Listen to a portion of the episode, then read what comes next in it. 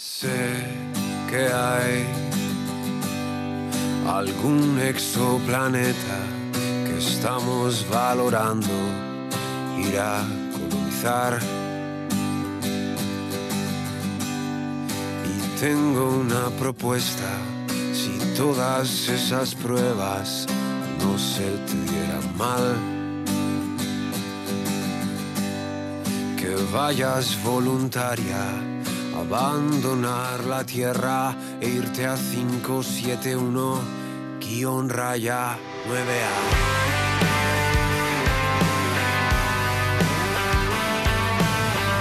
Nueva hora en la tarde de Canal Sur Radio, son las 5 y casi 6 minutos. Vamos a mirar al futuro, año 2040. La NASA ha fijado ese año la fecha límite para enviar una expedición tripulada a Marte.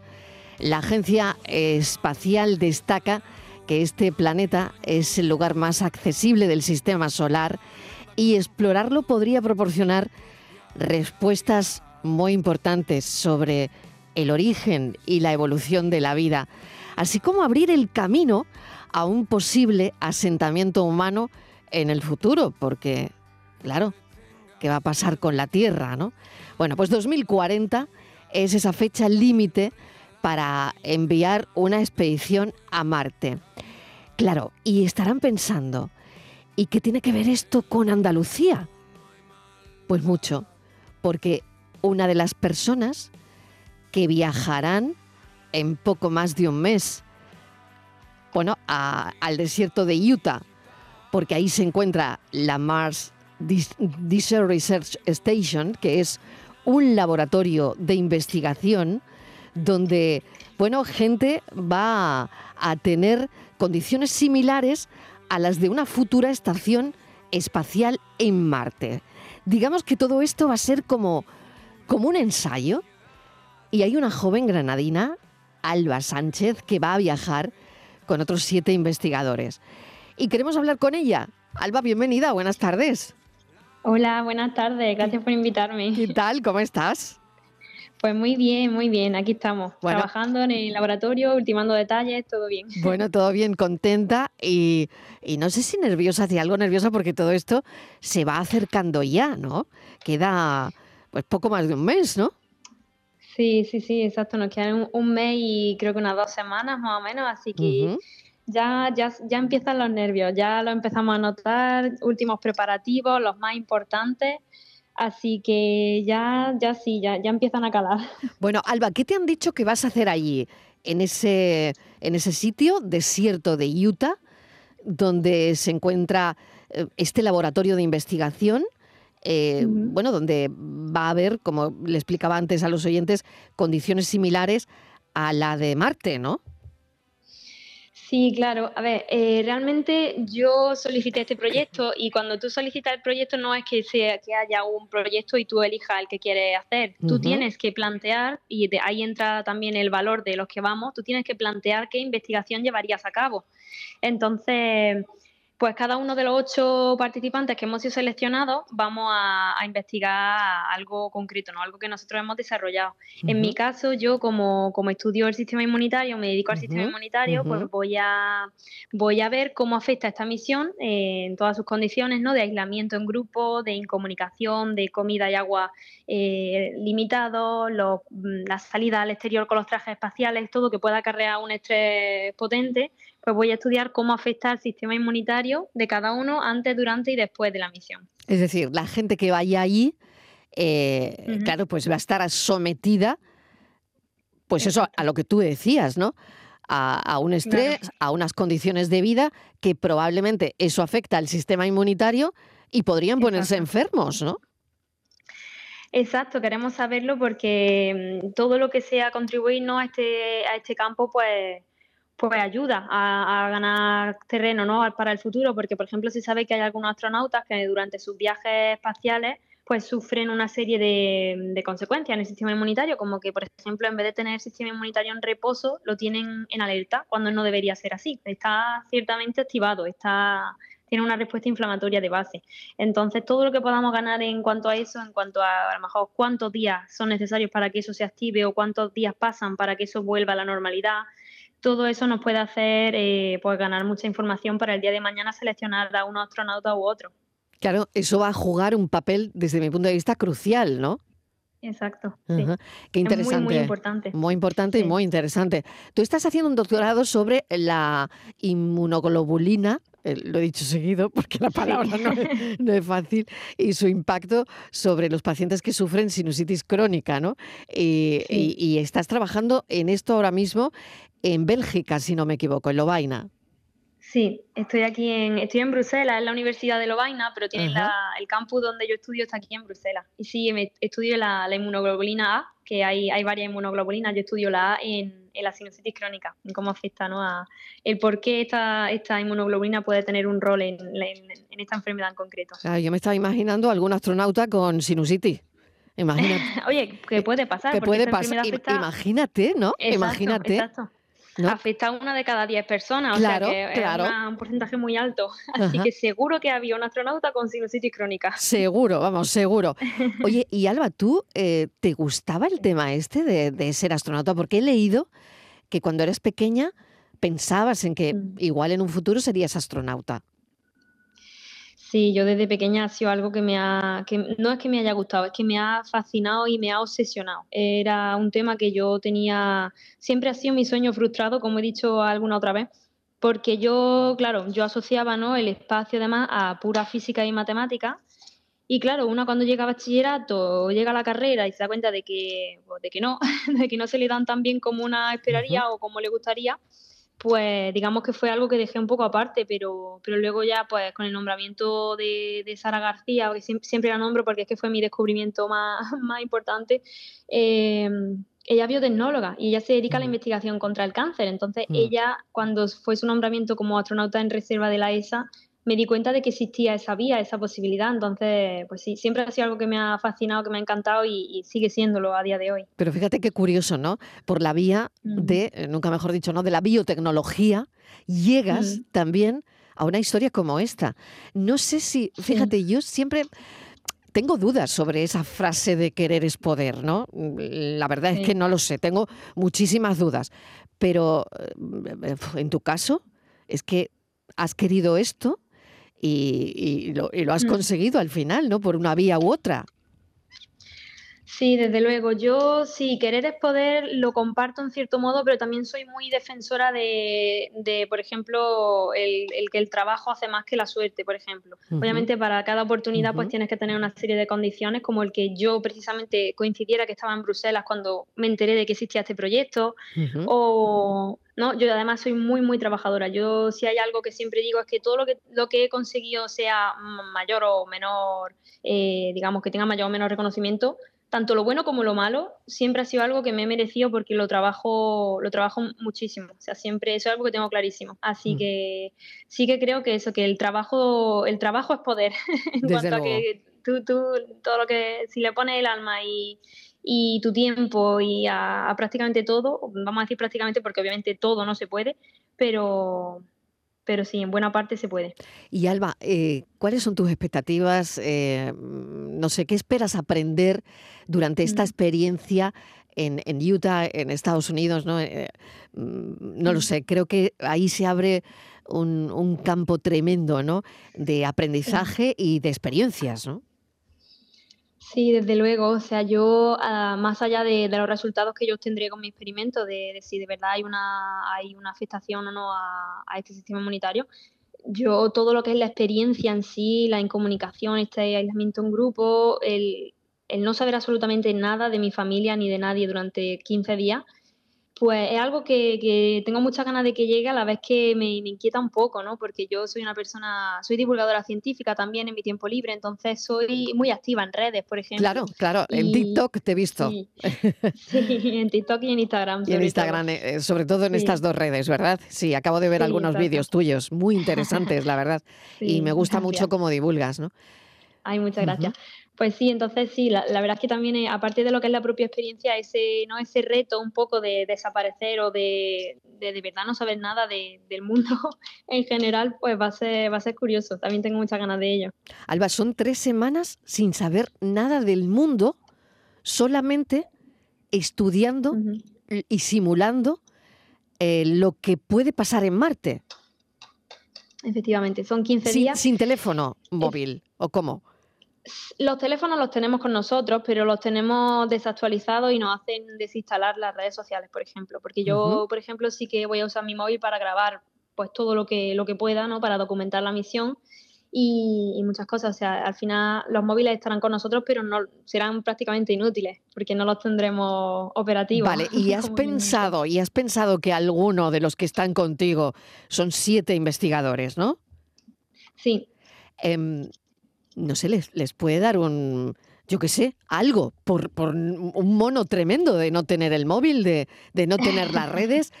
Bueno, yo qué sé, esas cosas pueden pasar. Sí, por supuesto, habrá gente, yo, a ver, yo, yo también tengo muchas ganas de eso, por ver cómo, cómo yo reacciono, pero yo creo que soy una persona que puedo sobrevivir perfectamente sin el móvil, ¿no? Pero nunca se sabe. Y en ese caso también una parte de, nuestro, de nuestra experiencia allí, eh, de uno de los, de los ocho que vamos es psicóloga, y ella precisamente va a estudiar cómo, cómo la misión, este, esta incomunicación, el aislamiento, la misión en general, cómo afecta a los diferentes tipos de personalidad. Entonces, eso es algo que ella evaluará y, hombre, en casos graves, imagínate que esta persona o alguien que no pueda le da un ataque de ansiedad tremendo hasta el punto de que, de que compromete su salud. Eh, tenemos en nuestro centro de control, como, como quien diría, hay una persona que está, estará rondando, estará cerca de la Lo sacarían de la misión, ¿no? Claro, en caso de hacer algo que, que, ponga su vida en peligro, eh, se, interrumpe esa, experiencia para esa persona, porque obviamente estamos, estamos en el planeta Tierra, eh, hacemos lo que se puede ¿no? en estas simulaciones, pero cuando se compromete, por eso el tema de, lo, de ser astronauta no intervienen tantísimos factores porque estas cosas son las que las que se tienen que entrenar y las que se tienen que precisamente estudiar como vamos a hacer por ejemplo nosotros. Oye y quién te ha apoyado siempre quién te dijo que mm, bueno que quizás biotecnología era una carrera para ti? Pues sin duda mi madre, o sea, yo no descubrí esa carrera, sino no la habría descubierto si no fuera por ella, porque yo sí sabía que quería hacer algo de tema de salud, de investigación, pero es que no tenía ni idea, yo iba a hacer medicina, hasta que mi madre me dijo, oye, mira, existe esta carrera, que este año, el año que yo entraba a la universidad era el primer año, era la primera promoción de biotecnología en la Universidad de Granada. Y, fue gracias a ella que yo la descubrí porque yo no tenía, vamos, ni idea. En ese momento no había los recursos que, hay ahora de, divulgación y de todo esto y no tenía ni idea que existía. ¿Y ella se enteró? Fíjate, ¿eh? Sí. Oye, ¿tú sabes que, que, tu madre está con nosotros desde el estudio de Granada? ¿Qué dices? Sí, no lo puedo creer. Sandra Montalvo, bienvenida. Hola, hola, ¿qué tal? Oye, enhorabuena. Hola, enhorabuena por esta niña, por esta hija. Sí. Bueno, bueno, ¿qué, talento, qué talento tienes en casa. Sí, sí, la verdad que sí, desde pequeñita. Es talentosa desde, que nació prácticamente. Que ya, se le, ya apuntaba maneras. Ya apuntaba, apuntaba. venía con ansia, porque fue siete vecina y venía con ansia. Sí. O sea, que ya llegó antes. Llegó antes. Sí. Ay, qué ilusión. sí. Bueno, dile algo a tu hija, Sandra. Pues nada, ¿cómo está? Es que hablo con ella prácticamente todos los días. Todos los días, me lo creo. Varias veces. me lo creo. Un par de veces. Hablamos todos los días. Y, mira, como cada vez que me llama estoy en el laboratorio ahora mismo, así que no, no, ha cambiado mucho de un día para otro. Es muy trabajadora y, se esfuerza siempre todos los días. Y nada le parece pequeño, ningún siempre grandes esfuerzos y y sigue, sigue y avanza y avanza. Y yo la veo como avanza y eh, la verdad que sí que es un orgullo para mí y para su familia. Totalmente un orgullo verla crecer y avanzar de esta manera, ¿no? Bueno, Sandra, ¿por qué se te ocurrió a ti lo de biotecnología, es decir, una carrera que acababa de llegar a Granada, eh, de la que, bueno, yo creo que tú tampoco tendrías mucha información, pero eh, ¿cómo se te ocurre decirle a Alba, que quería hacer medicina, que biotecnología podía, podía también satisfacer sus necesidades de aprender y de saber y de, y de su carrera, de su futuro, ¿no? Al final. Pues sí, mira, era el primer año que, que estaba aquí esa, ese grado en la Universidad de Granada y como a Alba le gustan mucho los videojuegos, siempre ha sido una apasionada de los videojuegos desde muy pequeñita, desde muy, desde muy pequeñita. Lo sigo siendo. y lo sigue siendo. Pues yo pensaba que medicina quizá, mm, no sé, que, yo la veía más técnica, más por alguna ingeniería o alguna más técnica, ¿no? Entonces de ahí es la labor de las madres de estar pendientes siempre de aquellas señales que, que dan los hijos, ¿no? Para a ver hacia dónde los dirigimos, porque nosotros no dejamos de ser guías para ellos y referentes, ¿no? Para ellos. Y yo veía que se lo comenté, le dije, Alba, quizás mm, una carrera más técnica, biotecnología, quizás te vendría mejor, ¿no? Porque, no sé, yo la veía eh, eh, haciendo algo tecnológico. Y efectivamente, efectivamente. fue mucho trabajo, mucho esfuerzo, pero su año no correcto. Te equivocaste, Sandra. ¿eh? Mira que las madres nos equivocamos un montón de veces, ¿no? Bueno, pero... Pero, pero aquí parece que no, ¿eh? Parece que para nada. Las madres no solemos equivocarnos no solemos equivocarnos. Lo que pasa es que muchas veces, mm, no sé, nos hacemos las ciegas, pero sí, sí, no solemos equivocarnos. Bueno, Alba, a ver qué le dices. No, nada, que tienes razón. O sea, yo, yo realmente, como te he dicho, yo no, cuando tenía que elegir una carrera, yo sabía eso, que salud, investigación, tal, y yo decía que medicina porque era lo más, lo que más común era o más conocido era. Pero realmente cuando ella me mencionó biotecnología y yo viste un poco, ¿no? Miré que era la biotecnología y demás, y encima vi el plan de estudios de la Universidad de Granada y dije, madre mía, es que esta carrera está hecha para mí. O sea, eh, es para mí. Así que no tuve que pensármelo mucho, la verdad. Qué bien. Bueno, pero viene otra parte ahora, otra parte, que es que tu madre, Alba, decide matricularse también en la universidad. Sí, sí, sí, sí. bueno. Eso fue muy, fue muy guay. Y, eso fue que, que, tú la convenciste. ¿Cómo fue eso? A ver, ¿quién me lo cuenta? Pues mira, eso brevemente, o sea, mi madre en su tiempo no tuvo las facilidades que se tienen hoy en día o no, no, estudió una carrera porque eran otros tiempos. Entonces, yo tengo una hermana que es dos años mayor que yo, ella entró en la universidad un poquito antes que yo y claro, mm, ahí mi madre ya le empezaba a picar un poco, ¿no? El, Porque ya la veía ella, lo que estudiaba, lo que hacía cada día ya le picó un poco, ¿no? Y, pues al final, entre unas conversaciones, otras, pues mamá, pues estudia tú también, pues venga, que nunca es tarde, pues tal. Y al final, pues mira, ella también se hizo su la, prueba esta de mayores de 35 y... De 25, sí. De 25, ¿no? Eso, 25, perdón. Eso, eso. Y, y claro, mm, pues le fue estupendamente bien y, y allá que empezó y, y yo, vamos, una, una cosa súper chula porque al final entramos a la vez a la universidad, hemos ido a los mismos años, hemos hecho el máster a la vez, o sea, diferente. Ella cada una en su ámbito, ¿no? Pero lo hemos ido en los mismos años, voy haciéndolo. Sí. Así que, y de hecho ahora ella está haciendo también un doctorado, o sea que estamos de verdad ah, prácticamente de la mano. Que vais de la mano, vais de la mano, o sea, os habéis graduado juntas, madre e hija. Sí, en el mismo año, sí. Total, total. ¿Y el doctorado? También casi, casi. Ahí estamos. ella va, ella está más avanzada que yo, sí. ella es que es más lista. no, hombre, no, hombre.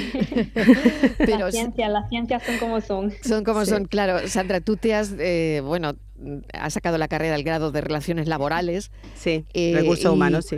Recursos humanos, fíjate, ¿no? Y, ¿Y te gustaría, Sandra, dedicarte a ello? Eh, a ver, yo ahora mismo estoy haciendo el doctorado en, Ciencias Económicas y Empresariales. Después de estudiar la, la carrera del grado en Relaciones Laborales y Recursos Humanos, pues estudié el máster en Economía y Organización de Empresas. Y entonces... Sí, que ahora, viene la bomba. venga, venga, que, estoy dispuesta a escucharlo todo esta tarde, a ver. Sí, sí, cuéntale. Eh, entonces, eh, como tengo muy buenas calificaciones, pues entonces me opté a un contrato predoctoral de la Junta de Andalucía, o una beca de investigación con la Universidad de Granada durante cuatro años. Entonces estoy investigando pues para la Universidad de Granada en el, en el Departamento de Organización de Empresas 2 de la Facultad de Económicas y Empresariales, eh, dentro de mi programa de doctorado de Ciencias Económicas y Empresariales. ¿Vale? Sandra, nunca es tarde, es lo que ha dicho tu niña, ¿eh? Nunca, jamás, jamás, nunca, nunca. O sea, que la gente no piense que por tener una edad ya está fuera del mercado o no sé, o fuera de la tecnología o fuera de, ¿Y te de la formación. realizada, eh, eh, Sandra, te, te, gusta lo que estás haciendo? Ha llenado también, me imagino, tu vida, ¿no? Mucho, mucho.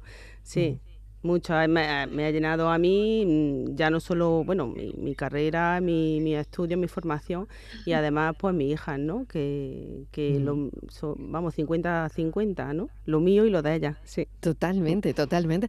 Bueno, Alba, qué familia, ¿no? Sí, la verdad es que otra cosa no sé, pero inquieto y... Totalmente. Oye, para, para, sí, pues. para sentirse muy, muy, muy orgullosa de tu madre y, bueno, de la familia, ¿no? Desde luego. Sí, de sus tías que son empresarias Mi hermana, aquí donde me veía a mí, mi hermana es igual que yo. Nos dedicamos a cosas diferentes simplemente, pero, pero ella también, joder, tela. mi hermana es que tienen también una empresa aquí en Granada y, y, mi otra hija trabaja con mi hermana que son empresarias, las dos, y son dos mujeres referentes y en el mundo empresarial granadino. Sí, bueno, qué interesante. Montalvo, grupo inmobiliario, y son referentes. Bueno, qué interesante, de verdad, que, que todo esto es... Mm, bueno, increíble. Y a mí eso me ha llamado muchísimo la atención vuestra historia, ¿no? Eh, graduadas a la vez, ahora con el doctorado de la mano. A la vez. Y, y, bueno, y sobre todo Alba con ese proyecto, ese proyectazo tan interesante, ¿no? Y con el que estás haciendo de la inmunoglobulina, ¿no? Que, que, lo que sí quería preguntarte también, Alba, es qué aspecto de, de tu investigación sobre la inmunoglobulina A te ha parecido más relevante o más fascinante, ¿no? Porque claro, eh, estás con el tema de la sinusitis crónica, que, fíjate, ¿no? Que eso a la gente, mm, la calidad de vida disminuye un montón, ¿no? Cuando, cuando tienes esta afección, ¿no? Y me parece muy interesante, ¿no? Toda esta investigación. Sí, pues de hecho yo una que la estoy empezando a sufrir, yo ahora mismo tengo sinusitis aguda, todavía no ha evolucionado a crónica, pero igual que eres lo que comes, eres lo que estudias, parece. yo lo que más, lo que más me ha, me ha fascinado y algo con lo que yo no contaba, porque yo en mi investigación trabajo a varios niveles, yo trabajo con, con muestras humanas, trabajo con algunos modelos animales y también trabajo con bacterias. Y precisamente lo que más me ha sorprendido es el bloque de bacterias, que yo lo que hago es sacar ciertas muestras de, mis pacientes, de los pacientes de, mi supervisora, ella es la que hace la cirugía, y yo saco una muestra de, pues de, la nariz, extraigo las bacterias y luego pues le hago un procesamiento X ¿no? para ver si mi, mi inmunoglobulina, que también se le conoce comúnmente como anticuerpo, son famosos anticuerpos, pues si la IgA, este anticuerpo, si se une o no se une a ciertas bacterias. Y eso es, crucial porque los pacientes que nosotros estudiamos, pues hemos visto que tienen una, producción de este anticuerpo un poquito desregulada. Y no solo eso, sino que, que, no se une a ciertas bacterias o se une más a otras. Y eso es muy importante porque precisamente este anticuerpo lo que hace es impedir que estas bacterias entren en nuestro organismo o sea que se producen las mucosas y para las bacterias que inhalamos, pues impide que, que penetren y que puedan desarrollar pues algunas infecciones. Así que lo que más me ha sorprendido es eso, porque algo que no, no puedo decir mucho más, porque claro, es una tesis y llevo casi cuatro años trabajando en ello y hasta que no se publique, pues no puedo, ¿no? Muy bien, muy bien. bueno, ya tendremos la primicia. ya tendremos la primicia. la exclusiva. Bueno, Alba, pues de verdad, eh, estoy, me ha encantado esta, esta conversación con los dos. Bueno, por cierto, Sandra, eh, preguntarles a Sandra si ese aislamiento os llamáis todos los días, una también es madre, en fin. Ese aislamiento de Alba, ¿cómo lo vas a llevar, Sandra? Bueno, pues no sé, pues la veré en redes, es lo que intentaré, verla, verla a través de las redes, que sí que ella va a colgar, bueno, ella no, sus compañeras de equipo, del equipo anterior, van a colgar imágenes, entonces bueno, pues iré viendo sí, ella no puede, Ella no puede. Mm, Pero las imágenes... Yo soy la que se encarga Claro, yo soy la que se encarga de mandarle las imágenes eh, a la del equipo anterior, pero yo no, yo no tengo acceso directo. Y nada, pues eso, pues veré las imágenes y la veré que está bien todos los días y ya con que saber que está bien yo ya estoy conforme, aunque no hable con ella. Yo solamente verla ya sé cómo está. claro, verle la cara, ¿no? Verle la cara. Totalmente. Y, y, Alba, ¿y ¿hay algún ya por último, algún aspecto que a ti te preocupe de este aislamiento en Utah, de esta misión? Eh, que es la que, mm. claro, va a poner rumbo a, Marte en un futuro, ¿no? Que fíjate la importancia. Pero ¿hay algo que a ti te preocupe especialmente? Sí, o sea, yo siempre lo digo, yo tengo a dos familiares con un estado de salud pues delicado y la verdad es que nosotros somos una familia pues muy unida, ¿no? Siempre estamos al corriente, aunque no hablemos a lo mejor unos con otros directamente, pero siempre estamos siempre estamos informados de cómo está cada uno. Y tengo dos familiares con un estado de salud complicado y, pues encerrarme 15 días eh, sin saber absolutamente nada, creo que me va, me va a calcomer un poquito, la verdad. Mm. Bueno, pero para mm. eso está Sandra que te va a decir ahora lo que, tienes que dejar la, mente en blanco. Exacto. Ella, exacto, ella tiene que ir allí a trabajar, a, dar lo máximo, a aprovechar la oportunidad que le han dado, que es muy buena para su, mm, su carrera profesional y que es único, que son experimentos únicos y que son muy difíciles de conseguir eh, por su, por otros competidores, ¿no? Ha sido en concurrencia competitiva y es muy complicado estos experimentos a nivel mundial que se hacen. Y, bueno, y que no se preocupe que ya estamos aquí para todo lo que necesite la familia, o sea que la familia estamos unidos y, y que ella esté tranquila, que es lo que tiene que hacer. Sandra Montalvo, muchísimas gracias por tu tiempo, por ir al estudio de Granada para darle esta pequeña sorpresa a tu hija de estar en esta entrevista con ella. Muchas gracias. Muchísimas gracias, Alba Sánchez. Mucha suerte, muchas gracias. y seguro que volveremos a hablar de ti y seguro que hablaremos de bueno ese experimento tan importante que va a llevar a, la gente, a los astronautas a Marte, ¿no? Y será gracias a equipo de investigadores como, como el que va a formar parte Alba Sánchez. Gracias y un saludo. Muchas gracias. muchísimas gracias. Adiós, guapa. Adiós, preciosa. Adiós. Gracias. Hasta luego. Viva el talento andaluz. Y en mi soledad,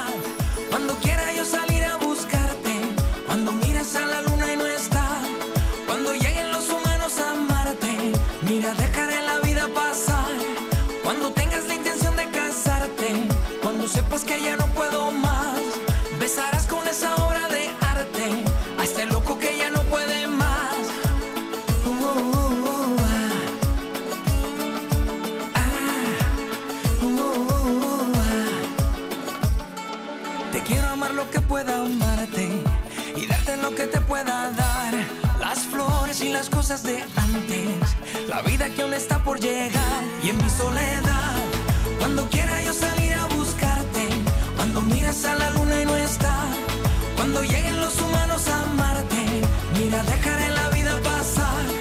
Cuando tengas la intención de casarte, cuando sepas que ya no puedo más, besarás con esa obra de arte a este loco que ya no puede más. La tarde de Canal Sur Radio con Mariló Maldonado. También en nuestra app y en canalsur.es.